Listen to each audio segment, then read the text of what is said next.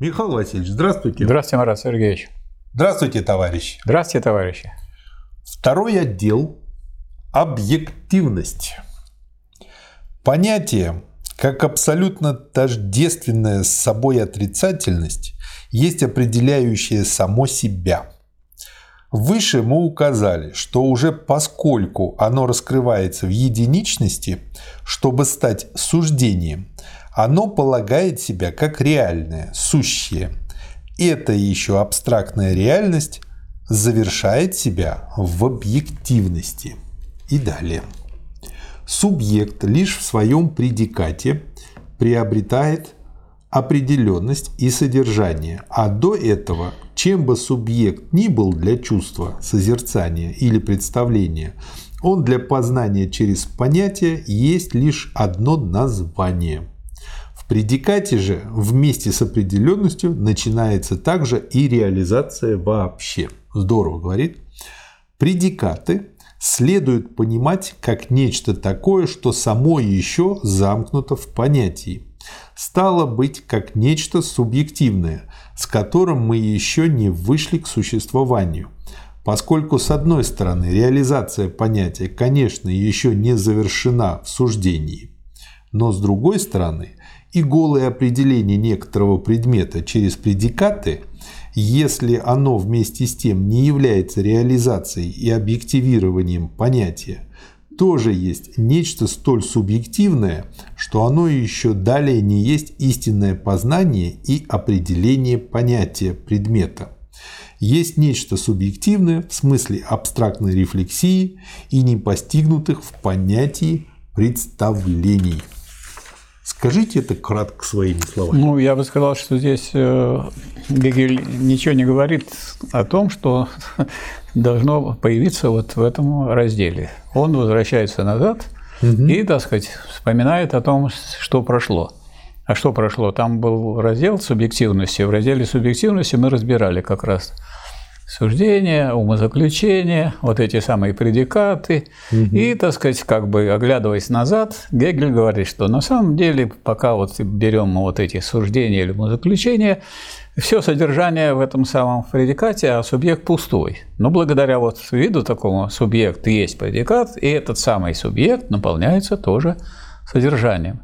А здесь речь пойдет о другом, о содержательном, то есть об объективности. Но он еще тут, вот в этом э, высказывании, этого не начал, а только, э, так сказать, напомнил, э, от чего мы отталкиваемся и от чего мы идем вперед. Понятно. Значит, о чем пойдет речь? То есть неудовлетворенность тем, на чем он остановился ранее, и толкает его дальше вперед. А вперед она толкает его к чему? К объективности. Угу. Итак, о чем речь пойдет?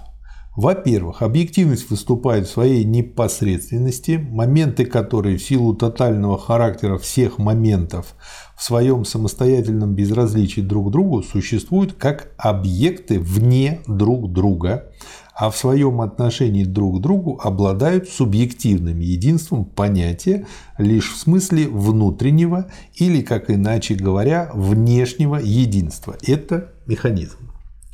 Но так как в нем, во-вторых, это единство оказывается имманентным законом самих объектов, то их отношение становится их своеобразным, основанным на их законе, различием и таким соотношением, в котором их определенная самостоятельность снимает себя. Это химизм. В-третьих, это существенное единство объектов именно поэтому положено как отличное от их самостоятельности – оно есть субъективное понятие, но положенное как само по себе соотносящееся с объективностью, как цель. Это телеология. Так как цель есть понятие, положенное как соотносящееся в самом себе с объективностью и снимающее через себя свой недостаток, состоящий в том, что она была субъективной, то целесообразность которая была сперва внешней целесообразностью, становится благодаря реализации цели внутренней целесообразностью и идеей. То есть тут вот, грубо говоря, такой план этого отдела, и да. как потом мы перейдем, план, становится не, понятно к следующему. Да, нет, до самого конца уже, так сказать. Да, да вот, до идеи. До, до идеи. Да. Первая глава. Механизм. Так как объективность есть возвратившаяся в свое единство тотальность понятия, то этим положено некое непосредственное, которое само по себе есть указанная тотальность, а также и положено как таковая, но в котором отрицательное единство понятия еще не отделилось от непосредственности этой тотальности. Или, иначе говоря, в котором объективность еще не положена как суждение – Поскольку она имманентно имеет внутри себя понятие, в ней имеется различие последнего. Но в силу характера объективной тотальности различенные суть полные и самостоятельные объекты, которые поэтому даже и в своем соотношении ведут себя по отношению друг к другу только как самостоятельные и остаются во всяком соединении внешними друг к другу. Характер механизма заключается в том, что какое бы соотношение ни имело место между ними, которые соединены, это соотношение есть чуждое им соотношение, не касающееся их природы. И хотя бы даже это соотношение и было связано с видимостью некоторого единого, оно все же остается ничем иным, как сложением, смесью, кучей и так далее. Что скажете? Я скажу, что здесь Гегель показывает, что является самым а, простейшим примером или самым простейшим выражением целостности. Когда мы берем целостность чисто внешнюю, вот они собраны – людьми, стихией, природой, случайностью, неважно чем, но они представляют некоторую целостность. Это надо фиксировать. Вот кубик Рубика, например. Да, вот он целостный. А дальше, а дальше а из их природы этих вот частей, элементов э, вытекает вот это их соединение, это целостность их отношения. Нет, это так кто-то или задумал, или так сложилось, или так получилось, или так произошло, что вроде бы они какое-то целое составляют, но никакого э, взаимоотношения друг с другом у них нет, поэтому они выступают как элементы кучи, элементы, так сказать, вот какой-то единой, чисто формальной системы, в которой нет никакого э, единого целого, который бы их внутреннего целого, который бы их сковывало, собирало, как-то удерживало и так далее. И очень хорошо, что он упомянул здесь смесь, потому да, что, смесь, как я куча, понял, песок. Э, смесь э, тоже, как диалектическая категория, есть механизм. Да, ну вот представьте себе, вот вы сделали смесь, вот вы делаете там муку с сахаром, вы сделали смесь, но какая у нее природа этой смеси? Это из свойств муки вытекает или из свойств сахара? Нет. Михаил Васильевич, есть еще гораздо более наглядный вариант со смесью. Да. Смотрите. А если мы возьмем и э, в стакан доверху насыпем песка, например. Да. Ну, так, чтобы вот если э, еще досыпать песка, то он начинает просыпаться. То есть до самого края. Да. Пускай даже с горочкой получается. И если мы начинаем что-то досыпать еще сверху, то это там что-то цепляется, остается, а что-то просыпается. То есть песок выбрал весь объем доступный и все. А вот если мы возьмем и нальем точно так же доверху воды, а потом очень аккуратненько туда добавим соли, то соль растворится. И э, атомы соли разместятся в пространстве между атомами H2O. И получается общий объем не увеличится. То есть, ну, немножко вперед забегаем, это химизм. Да, а, а первое было механизм. А, а первый был механизм. Конечно. И, и тут как раз-таки вот иллюстрируется то, что механизм э, внешним образом происходит взаимодействие, а химизм через что-то внутреннее. Мне в голову пришел еще один пример. Все знают, как вот делают э, бетон. Угу. Берешь песок, ну, пол ведра песку и пол ведра цемента – и смешиваешь. Получится у вас бетон? Нет. Потому что их как не смешивай, это будет все равно. То ли их по отдельности, то ли их э, держат, как они размешаны. Пока третий элемент туда не нальешь, воду, чтобы угу. была третья часть такая из трех частей, ну вот это не будет никакого бетона, потому что никакого химизма. То есть самое внешнее соединение частей. То есть с одной стороны тотальность, то есть целостность, а с другой стороны, это целое ни на чем не держится, сказать, э, чисто внешним образом организовано. Да. Подобно материальному механизму, духовный механизм также состоит в том, что соотнесенные в духе моменты остаются внешними и по отношению друг к другу, и по отношению к нему самому. Механический способ представления, механическая память, привычка, механический образ действия означают, что в том, что дух воспринимает или делает, недостает его своеобразного проникновения и присутствия хотя его теоретический или практический механизм не может иметь места без его самодеятельности, без некоторого стремления и сознания. Здесь, однако, отсутствует свобода индивидуальности, и так как она тут не обнаруживается, то такое действие является чисто внешним.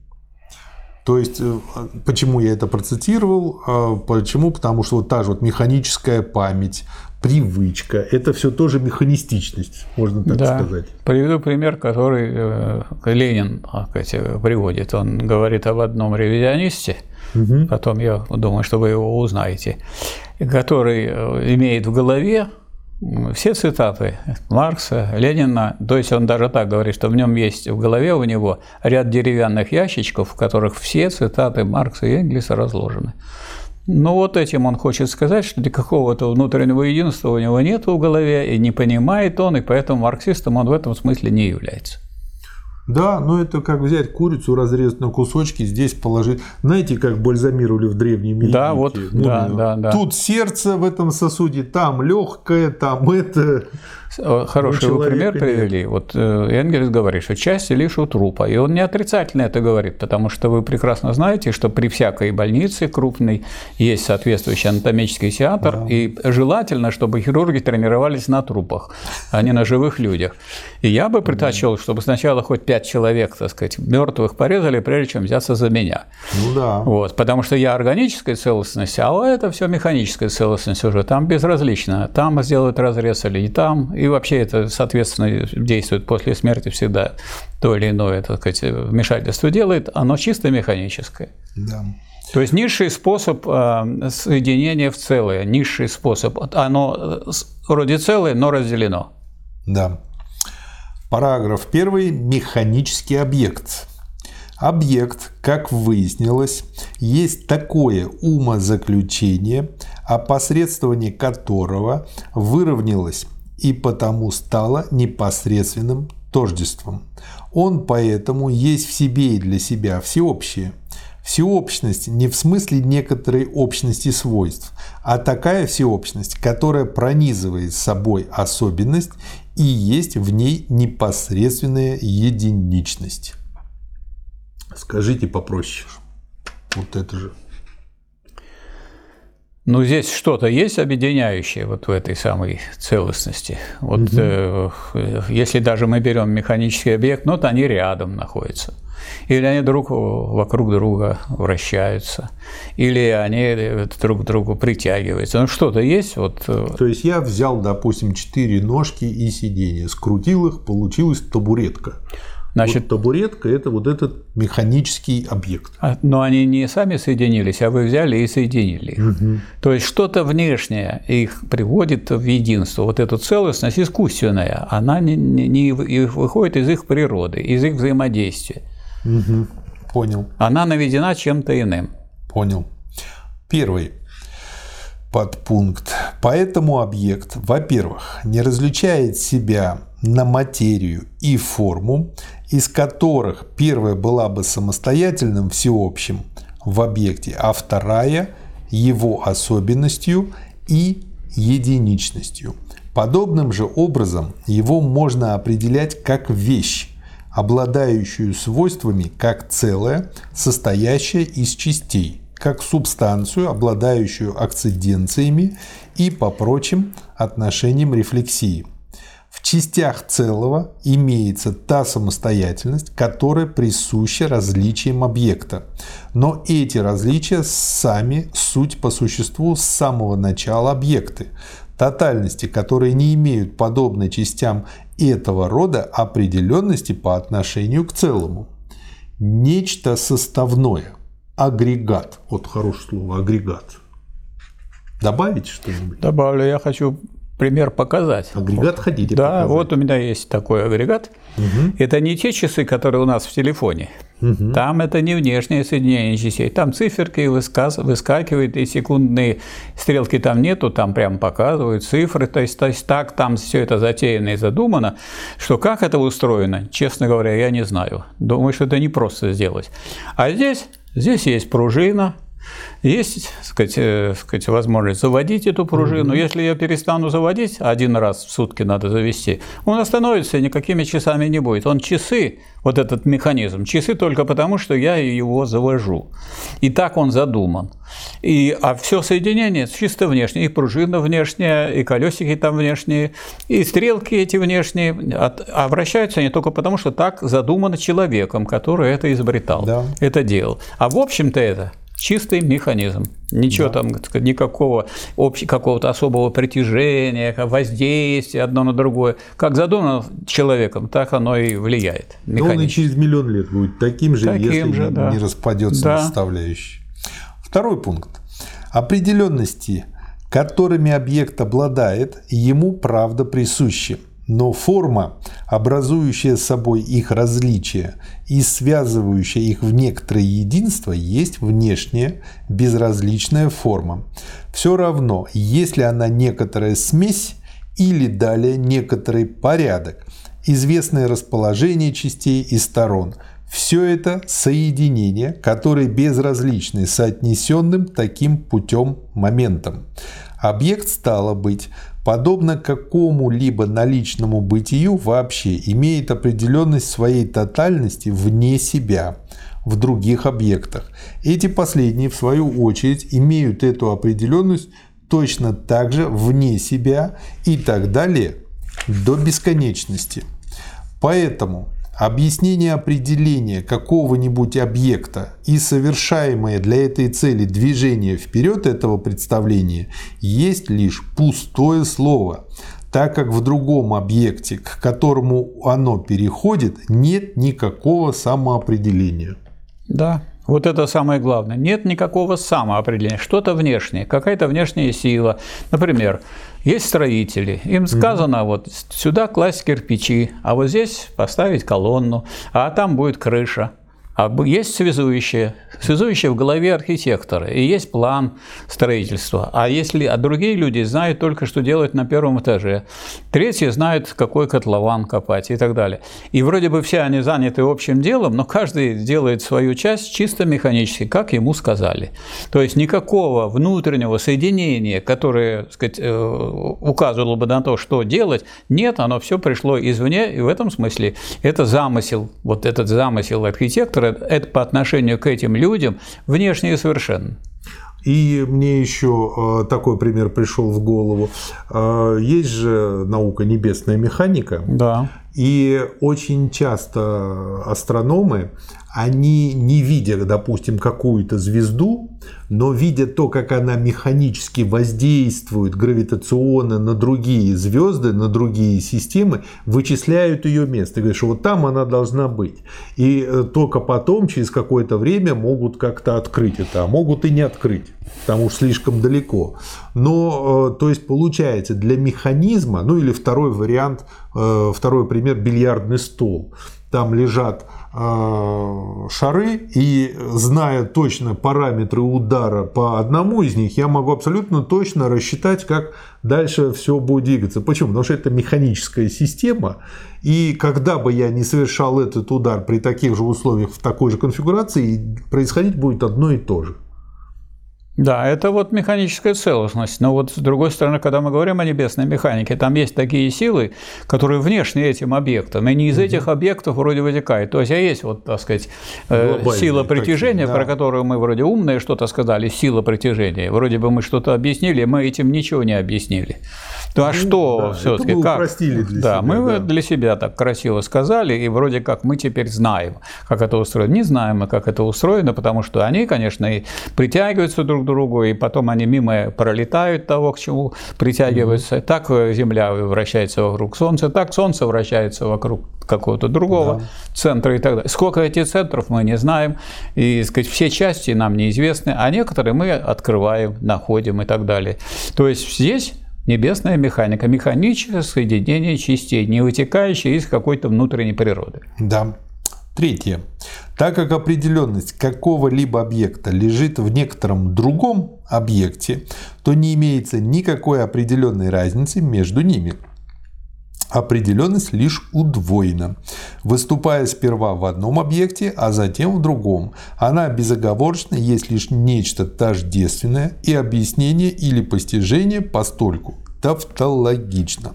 Но вместе с тем объекты самостоятельны по отношению друг к другу, и поэтому они остаются в том тождестве всецело внешними друг другу.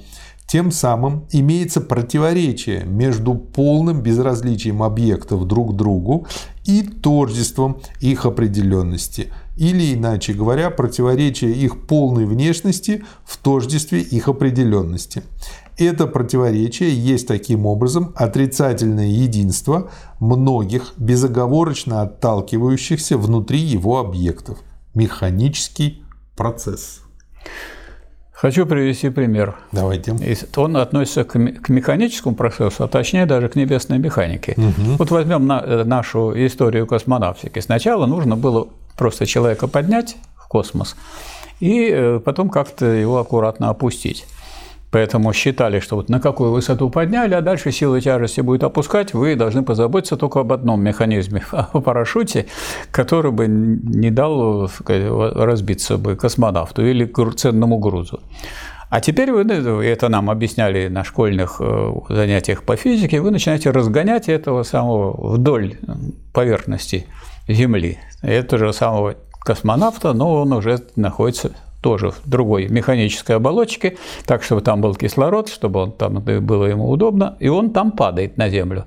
Но он падает за то же самое время, за какое он проезжает то же самое расстояние. И получается, что он все время на Землю падает, и это падение сводится к тому, что он вращается вокруг Земли кажется, что это чудеса, что это Земля его закрутила. Нет, он, так сказать, разогнался до такой скорости. А раз разогнался, так и будет вращаться, пока какое-то трение маленькое там бывает, там маленький, mm-hmm. как говорится, космический мусор немножко его тормозит.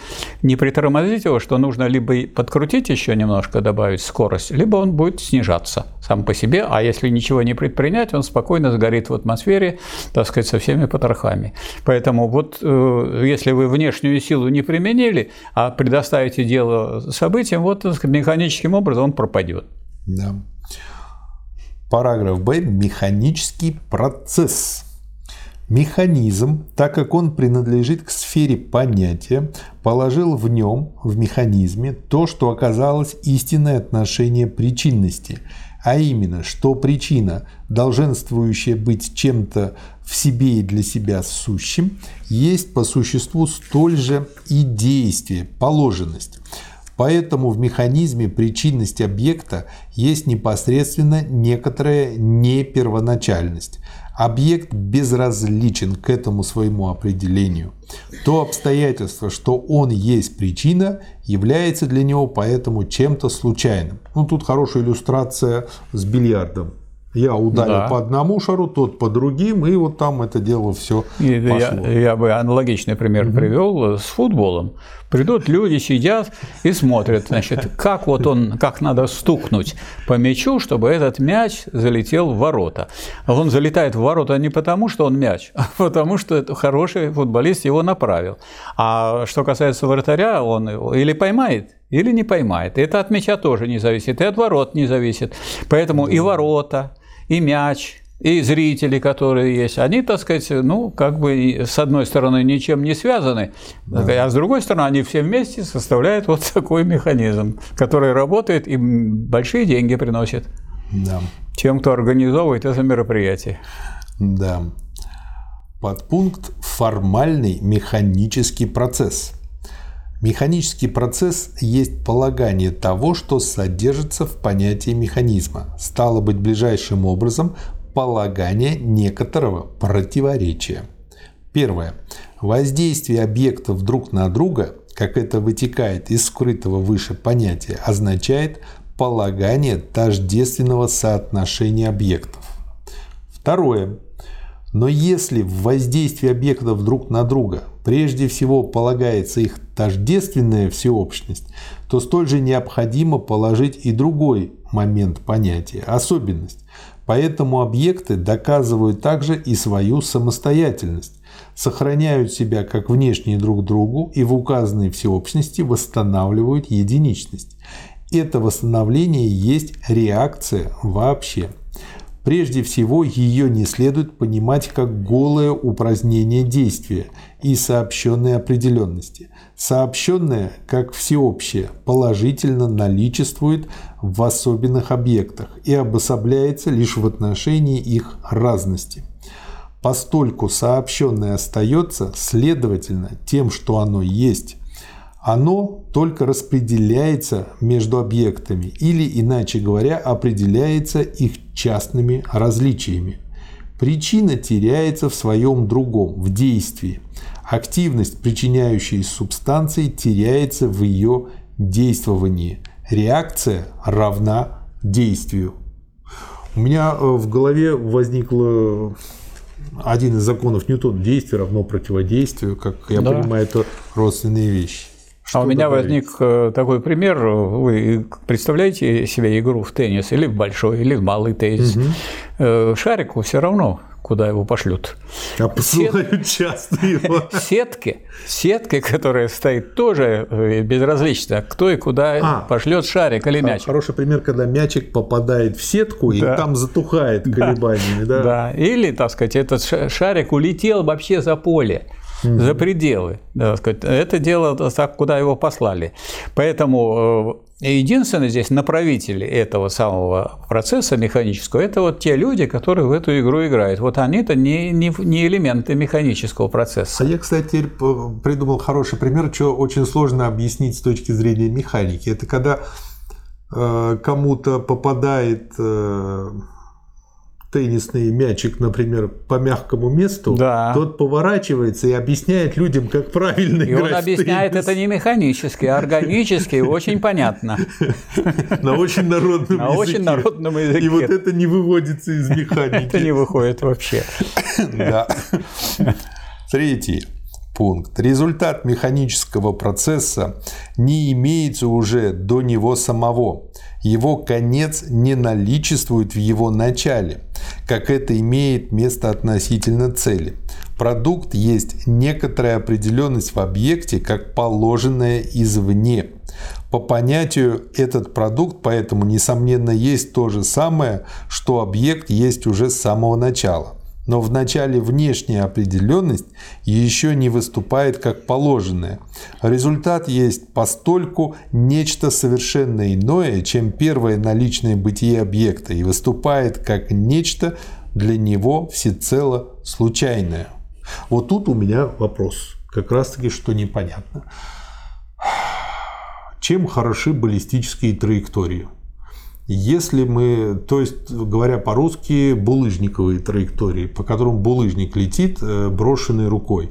Если мы знаем скорость, угол, массу булыжника, то мы и координаты старта, мы точно знаем, куда он приземлится. Да, это вы знаете, а, а, а мячик не знает. А, то есть с точки зрения булыжника это абсолютно случайно. Он не знает, куда Он не знает, случайно, не случайно, это не касается. А вот я внешне... А вы не, не входите в этот э, механизм. И вот э, случайностью еще и то, как у меня получится его да. закинуть, тоже является. А я хочу экономический пример привести. Давайте. Представляете себе вот э, начало капитализма, когда не было отдельных механизмов механических станков, они сейчас все с какими-нибудь двигателями, да еще с электродвигателями, как правило, угу. или с э, двигателями, которые внутреннего сгорания. А тогда были трансмиссии. То есть угу. есть один, так сказать, такой вовсе не механизм, а там этот, горит топка, двигается там соответствующие поршни, и крутится цепь. И эта цепь приводит в движение, так сказать, э, сразу много-много-много станков. Угу. И э, на эти, эти станки выполняют чисто механически вместе с рабочими. Рабочие не знают, что они, почему это делать. Им сказано вот так поступать, так действовать, и получится э, деталь, которая является результатом. Ну и рабочие действуют механически, потому что они знают, почему, зачем, для чего и тогда. Это вот начало капитализма. Чисто механическое действие самих даже рабочих. Ну, кстати, и в инженерном деле есть э, специальные дисциплины, которые позволяют все вот эти разрозненные механические процессы увязывать в единое целое. А вот если вы их увязали, это уже не механический процесс, а органический. Да, вот это уже Потому что вы организм. задача. Вы уже Да. организм. Да. Вот это отличает. Мгм. Следующий подпункт – реальный механический процесс. Механический процесс переходит в покой. Ведь та определенность, которую объект получает через механический процесс, есть лишь некоторая внешняя определенность. Столь же внешним для объекта оказывается и сам этот покой, так как покой есть определенность, противоположная действованию объекта. Но обе эти определенности для объекта безразличны. Опять закон Ньютона вылез. Покой, поэтому, тоже можно рассматривать как произведенный некоторой внешней причиной, точно так же, как для объекта было безразлично, быть ли действующим или нет. Вот тот же самый пример с моими часами. Им до лампочки, да. Им все равно, завожу я или нет. Если я завел, ну, на сутки хватит. Но через сутки остановится, ему будет так же хорошо этого Часы механизма. хуже от этого не Хуже станут. не станут, они не станут плохими. Да. Я когда приду, я, я сказать, смотрю по телефону, за сколько времени, а потом смотрю, о, я забыл завести. Я завел, с этого момента они как бы действуют, крутятся стрелкой, мне показывают время и так далее. Но им это время не нужно. Это нужно Да. мне, а для них это чисто механические все э, процедуры. Вот надо, видимо, э, Гегель очень хорошо сделал, что он показал нам простейшее, чтобы мы могли понять сложное, потому что сложное состоит уже не в том, чтобы лишь как-то взаимодействовать, а а это надо искать причину, а кто на это влияет, или какие э, значит, моменты, или люди, или так сказать, общество в целом, или еще какие-то причины которые мы, вот скажем, э, действие Солнца как центра ну, Солнечной системы, оно уже, наверное, не только механическое, правда? Да, да. Нагревание идет, лучи до нас доходят, загорают, сидят люди. Ну, много всего. Много согласен. чего. Первым моментом этого реального процесса служит, как и ранее, сообщение. Более слабый объект может быть охвачен и пронизан более сильным лишь постольку, поскольку первый объект воспринимает его в себя и образует с ним одну сферу. Сопротивление есть ближайший следующий момент преодолевания одного объекта другим. Сопротивление преодолевается. Насилие над объектом есть лишь с этой стороны нечто чуждое для него. Мощь становится насилием вследствие того, что она, будучи некоторой объективной всеобщностью, тождественна с природой объекта но ее определенность или отрицательность не есть та его собственная отрицательная рефлексия в себя, по которой он есть нечто единичное. Мощь, взятая как объективная всеобщность и как насилие над объектом, есть то, что называется судьбой. Понятие судьбы относится к сфере механизма, поскольку судьбу называют слепой, то есть поскольку ее объективная всеобщность не познается субъектом в ее специфическом своеобразии. Что скажете, Михаил Васильевич? Ну, я привел бы пример с действием Солнца. Вот мы все подвергаемся тому, что Солнце на нас влияет, оно обеспечивает нам тепло, свет, оно обеспечивает нам здоровье, потому что говорят, загорайте и так далее. А в чем состоит загорание? Да ни в чем. Вы просто лежите, так сказать, и подставляете свою кожу, и там идут соответствующие реакции, но вы ничего для этого не делаете. Все делает, так сказать, в этом смысле Солнце. А- Освободиться от него, ну, можно только механически тоже укрывшись, неважно где, в дом зашли, в палатку и так далее. Но мы, э, изучая этот процесс дальше, мы понимаем, что если бы не Солнце и не его воздействие, уже не чисто механическое, а воздействие солнечных лучей, не было бы растений, не было бы вот этого животворящего действия э, солнечных лучей, которые позволяет всему там зеленеть, зреть и так далее. И тогда мы видим, что через это вот механическое потом прорастает что-то более глубокое. А это мы еще не изучали. Ну, мы к этому идем. Следующий пункт – продукт механического процесса. Продуктом формального механизма является объект вообще, безразличная тотальность, в которой определенность выступает как положенная. Так как вследствие этого объект вступил в процесс как нечто определенное, то с одной стороны при уничтожении этого определенного результатом является покой. Но с другой стороны результатом служит снятие определяемости, как его объекта положительная рефлексия в себя, ушедшая в себя определенность или положенная тотальность понятия. Это истинная единичность объекта. Эта рефлексия в себя есть, во-первых, объективная единость объектов, представляющая собой индивидуальную самостоятельность, центр. Во-вторых, рефлексия отрицательности есть такая всеобщность, которая представляет собой не противостоящую определенности, а определенную внутри себя разумную судьбу такая всеобщность, которая обособляет себя в самой себе, спокойная, прочная в несамостоятельной особенности объектов и их процессе различия, закон. Этот результат есть истина и тем самым также и основа механического процесса. Вот возьмем два вида транспорта. Вы едете в отдельной машине и находитесь за рулем. И все движение вашего автомобиля определяется тем, что вы задумали. Да, Потому что вы задумали, делаете соответствующее движение рукой, ногой и так далее. А теперь вы, так сказать, э, в автобусе или, да? Нет, лучше в поезде дальнего следования. Ага. Вы зашли, значит, заказали чай, у вас там механический процесс, вы мешаете ложкой в стакане. А кто озабочен? Есть машинист и его помощник. И два, судьба, понятно, два да, человека, да. и вся судьба ваша в их руках. А э, вагонов может быть 10, 15, и 20. Они действуют по закону, по которому да. И если вдруг работает. тормознет, где-то, потому что кто-то, какой-то дурак выскочил, так сказать, минуя шлагбаум на железнодорожные пути, то везде, так сказать, кто-то полетит с полки, разольется чай и так далее.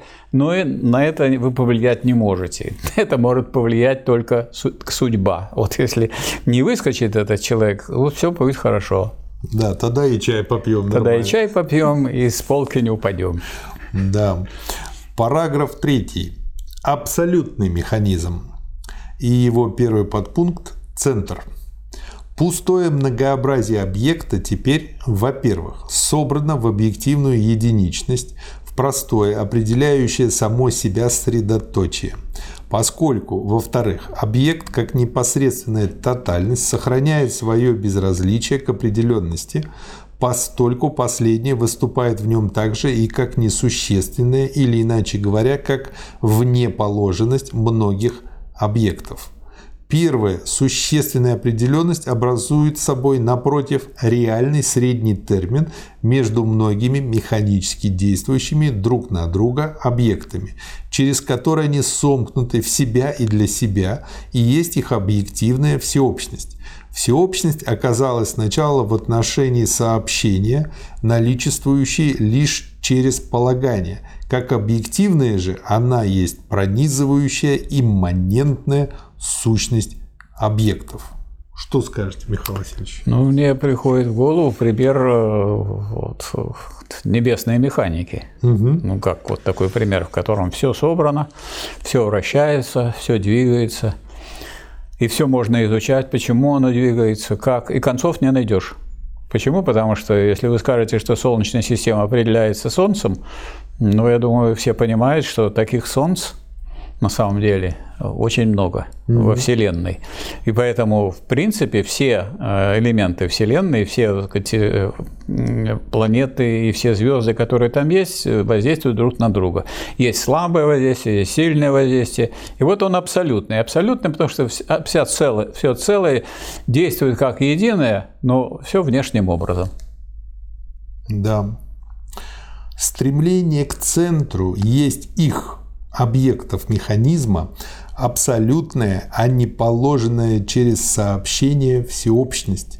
Она образует собой истинный, сам по себе конкретный, а не положенный извне покой, в который необходимо должен возвратиться процесс самостоятельности. Поэтому, когда в механике принимается, что приведенное в движение тело продолжало бы вообще двигаться дальше по прямой линии до бесконечности, если бы оно не теряло своего движения вследствие внешнего сопротивления, то это пустая абстракция. Трение или какая бы то ни была другая форма сопротивления есть лишь проявление центральности – Центральность и есть как раз то, что абсолютно приводит обратно к себе движущееся тело, ибо то, обо что трется движущееся тело, обладает силой сопротивления исключительно только благодаря своей единости с центром. Михаил Васильевич, я думаю, вот про Чов это Лобачевскому пришла мысль от Евклида перейти к своей геометрии. Ну, я думаю, что вот этот пример, который Гегель тут приводит, он э, берет пример с более простых механизмов. Если возьмете небесную механику, то, конечно, все на все воздействует. В принципе, когда вы имеете дело со спутником, ну, например, если спутником рассматривают Землю по отношению к Солнцу, то, конечно, Земля падает на Солнце, но она одновременно еще с большой скоростью идет по траектории вокруг Солнца. И поскольку скорость именно такая, что она все время падает и никак не упадет, то это может продолжаться бесконечно долго. А может быть, конечно, но мы не знаем. Вот мы тут с вами сидим, а на самом деле на самом крутимся деле мы... вокруг Солнца да, мы... и вокруг Мало себя. того, мы вокруг Земли крутимся, вращаемся. Как только у нас голова не заболела от Ой, этих вращений, да. я не знаю. И вот тоже интересно. Постольку центральное тело перестало быть просто объектом, так как в последнем определенность есть нечто несущественное, ибо центральное тело теперь уже обладает не только в себе бытием объективной тотальности, но и для себя бытием. Его можно поэтому рассматривать как некоторый индивидуум. И этот центральный индивидуум есть пока что лишь такой средний термин, который еще не имеет подлинных крайних терминов. Но как отрицательное единство тотального понятия он расщепляет себя на таковые. Те внешние друг другу объекты, которые раньше были не самостоятельными, определяются через возвращение понятия таким образом, что оказываются тоже индивидуумами. Благодаря этой собственной центральности они, поставленные вне того первого центра, сами суть центры для несамостоятельных объектов. Эти вторые центры и несамостоятельные объекты сомкнуты воедино вышеуказанным абсолютным средним термином. Но Относительные центральные индивидуумы сами также составляют средний термин некоторого второго умозаключения, который с одной стороны подведен под некоторый более высокий крайний термин, а с другой стороны подводит под себя несамостоятельные объекты, являясь носителем их поверхностной или формальной изолированности и единичности. Эти несамостоятельные объекты тоже образуют собой средний термин некоторого третьего формального умозаключения, так как они суть связующее звено между абсолютной и относительной центральной индивидуальностью, поскольку постоль последняя имеет в них свою внешность, в силу которой соотношение с собой есть вместе с тем стремление к некоторому абсолютному средоточию. То есть можно, в общем-то, всю Солнечную систему вот так вот да, конечно. разложить в логические рассуждения. Разложить, с одной стороны, а с другой стороны, уложить. И уложить. Уложить, потому что все планеты падают на Солнце, но они с такой скоростью мчатся вдоль траектории вокруг Солнца, что они при этом, при этом падении успевают пройти такое расстояние, что они так и не падают на него. То ближе его, то дальше, то ближе, то дальше. Поэтому у нас и получается, да. что и времена года от этого зависят, там, и разная температура на Земле. А теперь все это напортил уже человек. Вот когда Гиль писал, этого не было, чтобы, значит, мы кидали камень, а он все время падает на Землю. А еще сильнее его кинуть, он дальше падает. А из пушки выстрелить еще дальше. А ракета, она еще дальше летит. А если вот она летит с такой скоростью, что она за то время, пока падает, она улетает так далеко, что она так вокруг Земли и вращается. Это спутники. И наделали этих спутников, что сейчас уже не скажешь, сколько же этих спутников на сегодняшний день. И все они крутятся. Опять большевики виноваты. Ужас. Ужас. Целая система.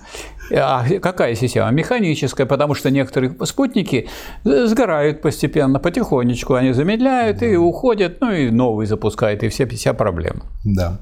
Это тотальность, моменты которой сами суть полное отношение понятия, то есть сами суть умозаключения, в которых каждый из трех различенных объектов проходит через определение среднего термина и крайних терминов, эта тотальность составляет свободный механизм. В нем различенные объекты имеют своим основным определением объективную всеобщность, а именно тяжесть, пронизывающую собой все и сохраняющую себя тождественной в обособлении. Соотношение давления, толчка, притяжения и тому подобное, равно как и агрегаты или смеси, принадлежат к отношению той внешности, которая обосновывает третье из сопоставленных выше умозаключений – Порядок, представляющий собой чисто внешнюю определенность объектов, перешел в имманентное и объективное определение. Последнее есть закон. Вот смотрите, как интересно. Вот Гегель писал тогда, когда не было этих самых ракет, не было спутников, а сейчас вот люди вышли в скафандре э, починить э, солнечную батарею. А эти люди не являются спутниками Земли? Является. Является же каждый. Вот и два спутниками той станции, которую чинят тоже. Ну, нет, они там... На веревочке. Они на веревочке. Они, они, там, они там не механические. Там есть вот веревочка, которая их держит. А вот э, что касается их взаимоотношений с Землей, но если они э, это веревочки отстали, то они будут так же спокойно вращаться, пока не кончится да. этот самый ресурс да. жизненный, который есть. Более того, значит, люди, которые спускаются на Землю, они спускаются каким путем? Вовсе не вот таким красивым, как спутники, а они тормозят и тогда начинают падать. А поскольку они падают, нужно иметь парашюты. И поэтому эти парашюты спасают их от верной смерти. Да. Вот ведь этот самый ужас каждый раз э, преследует космонавтов, которым предстоит спуск. Ну, слава богу, они уже и не ужасы, привыкли уже нормально. Они-то привыкли, но, они-то привыкли, но поскольку они все время падают, они находятся в невесомости, у них мышцы плохо работают, они еле-еле поднимаются, их это, на руках носят Это вы космонавтов. знаете, как одна моя знакомая, а, я ей уже лет 20, наверное, мы знакомы, и для нее был ужас первый ребенок. После него она аж 10 лет приходила в себя, все, больше никогда ни за что нет ничего и так далее. А потом, когда я ее через какое-то время опять встретил, мы сейчас не видимся, у нее уже был пятый ребенок. Ну, и я спросил, и как же ты после ужаса? Он говорит, ты знаешь, как-то вошло в привычку. А я летом был на родине, в селе Староклинское, Первомайского района. Там мне показали, вот женщина, у нее 13 детей такая обычная женщина, так сказать. Вот видите, тоже моложавая, ужас вошел в привычку. Моложавая, так сказать, ничего особенного такого да. страшного нет. Но там нет механического ничего, там все органическое. Ну, придем к этому, придем. Закон. Самоопределяющее единство, абсолютно приводящее внешнюю объективность обратно в идеальность, есть принцип самодвижения – определенность этого одушевляющего принципа, представляющая собой различие самого понятия, есть закон. Мертвый механизм представлял собой рассмотренный выше механический процесс объектов, которые непосредственно казались самостоятельными, но именно поэтому на самом деле не самостоятельны и имеют свой центр вне себя. Этот процесс – переходящий в покой, обнаруживает либо случайность и неопределенную неодинаковость, либо формальное единообразие. Это единообразие есть правило, но не закон. Лишь свободный механизм обладает некоторым законом, собственным определением чистой индивидуальности или для себя сущего понятия. Этот закон, как различие в самом себе, есть непроходящий источник самого себя возбуждающего движения, поскольку закон в идеальности своего различия соотносится лишь с собой. Он есть свободная необходимость.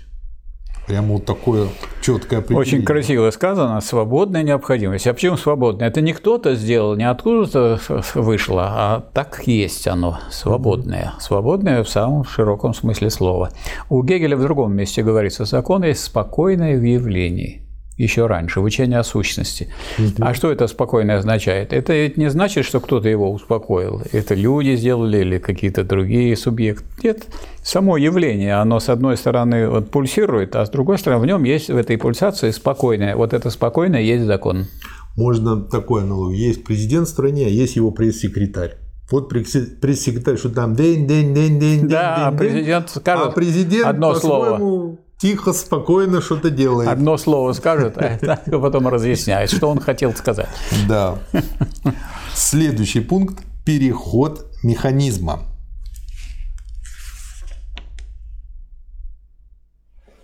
И этот пункт самый для меня малопонятный. Как он осуществляется, Михаил Васильевич? Так надо сначала выяснить, куда переход. Ясно, что переход у Гегеля всегда к более высокому, правильно? Значит, куда? Он уже, между прочим, нас подготовил морально. Он сказал, угу. что есть вот закон, вот, например, закон всемирного тяготения угу. над нами, над всеми, э, да. так сказать, э, э, действует или под нами, под всеми действует. И как бы мы его не замечаем, говорим о падении на Землю, о вращении вокруг Солнца, о вращении Луны вокруг Земли, а на самом деле есть некое более высокое – или более глубокое, или более сильное, которое всем этим, так сказать, э, управляет. Угу. И вот это вот более высокое, это уже не просто механическое, это уже более высокий закон. И вот как от, из этого закона дальше он подводит э, к химизму. Просто мне здесь не совсем это понятно. А вот закон всемирного тяготения, вот здесь прямо он так и называется, закон всемирного да. тяготения. То, о чем мы с вами говорили, он все резюмируется вот в этом и выражении. Вот смотрите, вот я беру просто последнюю фразу. Да. Центральность есть теперь соотношение этих друг другу отрицательных и напряженных объективностей. Да. Таким образом, свободный механизм определяет себя как химизм. Вот для меня это пока что как в огороде Бузина, в Киеве дядька. То есть, так, как понятно. вот у меня пока химизм не вылез. Вот пока химизм, пока химизм не должен выходить из слова химия угу. а должен выходить из того, что здесь мы выходим за рамки механизма. Потому что если мы говорили просто о падении камня на Землю или падении Земли на Солнце, но когда мы видим, что это падение не, не кончается, а все время происходит вращение планет вокруг Солнца, ага. и вокруг этих планет, как вот кольца Сатурна образуются, еще, так сказать, происходит вращение, то на самом деле это не просто вот механизм, а есть некий закон. Какая-то штука, вещь. И есть внутренний внутренняя их целостность, органическая целостность. И вот это он назвал химизмом. И это вот назвал химизм. Химизм – это такое единство, которое связано, э, связывает воедино разные какие-то тела или элементы. Угу. Спасибо, Михаил Васильевич. А то есть, если два камня, так сказать, друг друга столкнулись, это не химизм. А вот если, если феррум столкнулся с О, получилось или феррум 2О3, или феррум 3,4. Но тут мы забегаем вперед. Да, спасибо, товарищи.